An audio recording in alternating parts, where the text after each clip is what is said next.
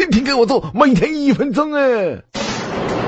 地铁上有两个人面红耳赤的争论兰博基尼和马拉扎蒂哪个跑得快的时候，突然总管通知到了，他们像农民工赶春运似的挤下了车。没错，他们很可能就是传说中的程序员。他们要么一头油，要么一头秃，面容憔悴，手持华为，拥有稀疏的胡茬和无敌的鬓角，怀揣上车前没有吃完的半个鸡蛋灌饼，身体周围弥漫着韭菜盒子的芬芳。上身是万年不变的户外冲锋衣和印有公司名称的 T 恤衫，下身是天天穿着从不洗，膝盖鼓出两个大包的牛仔裤，背着至少五十斤重的瑞士军刀双肩电脑包，包旁边的网兜里时常会插上一瓶康师傅矿泉水。